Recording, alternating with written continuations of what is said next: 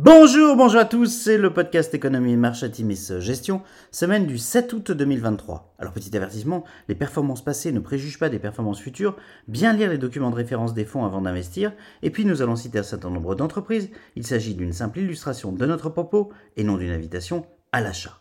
Alors cette semaine nous avons titré Fitch punit l'oncle Sam.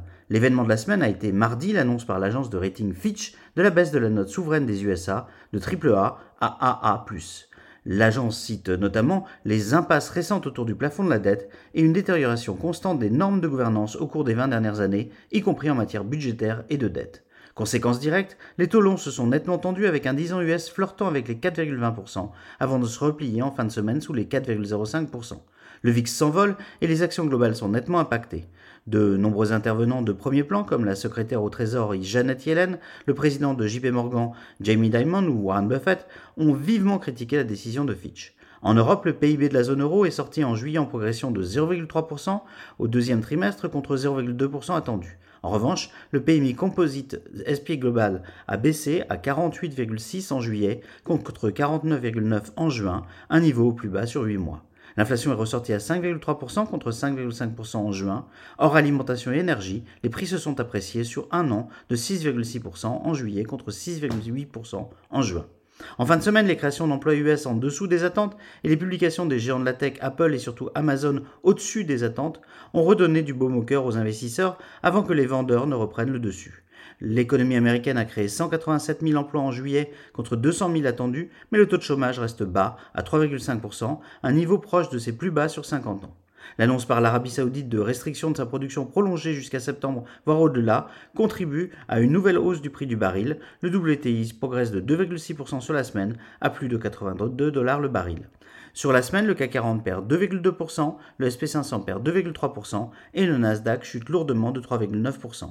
Alors du côté des sociétés, c'est pourtant une belle semaine de publication pour les valeurs de vos fonds. Aux USA, publication nettement au-dessus des attentes pour Amazon, Caterpillar, LVT, Emerson, publication au-dessus des attentes pour Airbnb, AMD, Apple, Cloudflare, Marriott ou Shopify. Résultat plus mitigé pour Bloom Energy, Johnson Controls ou Starbucks. Résultat en dessous des attentes pour Rockwell.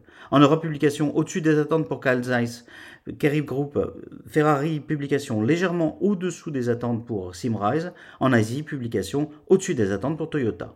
Alors à venir, nous nous rapprochons de la fin du cycle de publication avec des résultats à ce stade au-dessus des attentes. Au 4 août, 84% des entreprises du SP500 ont publié leurs résultats et 79% ont publié au-dessus des attentes contre une moyenne sur 5 ans de 77% selon FactSet.